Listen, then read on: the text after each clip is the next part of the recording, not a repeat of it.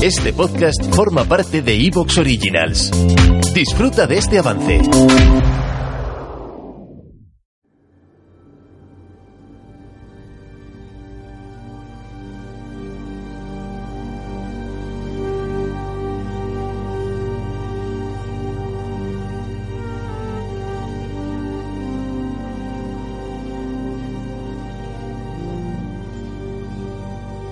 Comencemos con un hecho simple. El hombre siempre ha sido consciente de que no está solo. Todas las tradiciones humanas conservan cuidadosamente historias de contacto con otras formas de vida e inteligencia más allá del reino animal. Es aún más significativo. Esas historias afirman que nos encontramos rodeados de entidades espirituales que se pueden manifestar físicamente en formas que no comprendemos. Permítanme que les lea otro pequeño fragmento, ya les explico por qué. Los testigos han quedado expuestos a un acontecimiento grave, inusual y además terrorífico, que implica una forma de inteligencia que aún no hemos aceptado, que aún no hemos aceptado. Este, bueno, esta joya que, reedita mi querido Pablo Vergel, compañero de esta familia milenaria, Dimensiones, Dimensions en su día, de, de Jacques Vallée. Quiero hablar de Jacques Vallée porque su historia es la historia de una pasión. Hablábamos eh, con Mar Gómez y con Javi de cómo el caso de Diatlov, ¿verdad?, les había metido en un embudo. Esto pasa a veces. Hay casos y casos, hay historias e historias.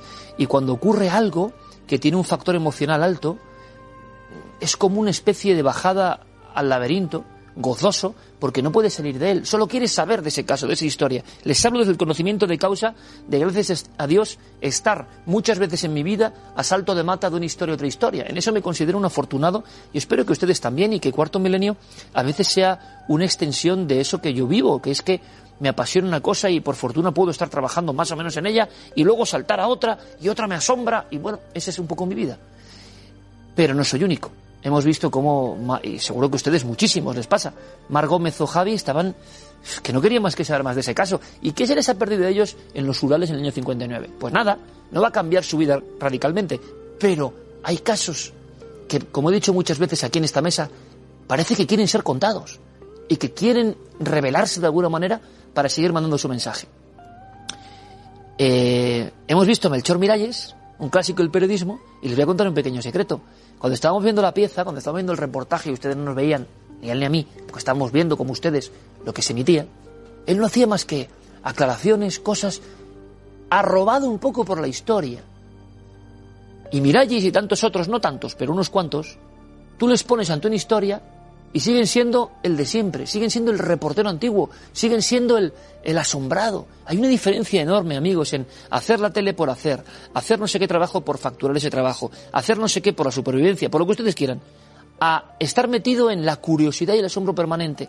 Esa es una semilla que se tiene, que ustedes estoy seguro que muchos tienen, por eso ven este programa, porque quieren saber. Es decir, no les estoy hablando de algo lejano a ustedes, ni mucho menos. Queremos saber y nos da una especial emoción. ¿Qué hace que los casos tengan emoción? Bueno, pues me gustaría hablarles de Jacques Vallée, que es una historia tremenda. Él es astrofísico. Él está a principios de los años 60 en un observatorio en Francia, eh, perteneciente al CNES, al Centro Nacional de Estudios Espaciales de Francia. El mundo riguroso, científico. ¿Y saben lo que le pasa? Que se ven unas esferas misteriosas orbitando la Tierra. No son satélites, no son elementos naturales. Y el joven Jacques, imponente, eh, un hombre muy atildado, eh, dice, bueno, profesor, ¿qué pasa? ¿Qué es esto? No, no. Se hace un silencio. Pero hemos visto el paso delante del ojo mecánico de, este telescopio de unas cosas que no son globos atmosféricos, que no son, que serán prototipos secretos. ¿Qué, qué es esto? Jacques Vallée, a los tres o cuatro días, descubre siendo un joven casi becario de ese centro astronómico, descubre cómo se destruyen las pruebas de esa filmación, de esa captación, de esa señal.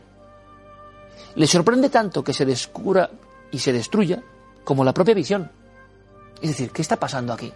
En este mundo ordenado y lógico, eh, mis propios maestros y profesores y tutores y mentores están participando de la opacidad. En los Urales hemos visto que hay opacidad en el tema de inicio del programa hemos visto con la inmigración y lo que subyace de mafias y, y cuestiones, hemos visto opacidad, y si algo hace de argumento de enganche este programa de esta noche es la opacidad. Y hemos visto, en el caso Urquijo, díganme ustedes si no hay opacidad 40 años después. Bueno, pues Jacques Vallée, astrofísico, científico, dice, eh, aquí algunos colegas están censurando y además participando de ese blackout, ¿no? De ese silencio. ¿Eh? ¿Cómo es esto? ¿Qué ocurrió y qué pasó? Pues así como el interés en el caso Urquijo a partir de esta noche será mayor, así como en el caso de los Urales, la ridícula sentencia, digamos, soviética en algún aspecto, aunque tenga cosas interesantes, pero en otros aspectos, repito, no se asemeja, según los investigadores, a lo que pasó, va a generar más interés por el caso, pues lo mismo ocurre, evidentemente, con lo que le pasó al amigo Jax. Eh, ve unos ovnis, entre comillas, se censura, pues lo que hace que es engancharse con los ovnis. Dedicó su vida entera, su vida entera, eh, ha dedicado y sigue en activo a investigar. Y es muy interesante, porque se encuentra con pocos amigos. Era respetado, era del club de los que tenían carrera ascendente, y empieza a ver que su solo interés en esas esferas volantes y en lo que implica, mm, le quita puntos. Tenía dos opciones, dejar de hablar, dejar de decir lo que había visto, la censura, o seguir para adelante. Ya se imaginan, ¿qué hizo Jacques Vallée? Seguir para adelante. Se encontró muy poca gente, a uno de ellos dedicó este libro, Dimensiones. Y dice lo siguiente, es importante, y no lo suelo leer, pero creo que es clave. Dice, libro del año 88, habían pasado 25 años de aquella observación.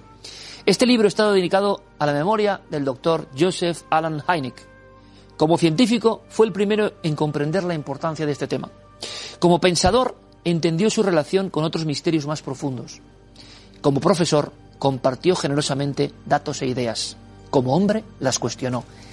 Uno de los pocos que le hace caso es ese hombre Hynek al que han dedicado hace poco una serie mundial, un proyecto Libro Azul, Project Blue Book.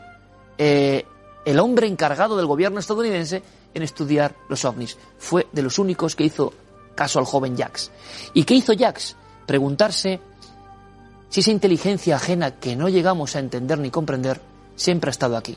Es el primer investigador que va de la mera visión de supuestas naves interplanetarias y él cree que el conjunto de esto es mucho más. ¿Te está gustando lo que escuchas? Este podcast forma parte de Evox Originals y puedes escucharlo completo y gratis desde la aplicación de Evox. Instálala desde tu store y suscríbete a él para no perderte ningún episodio.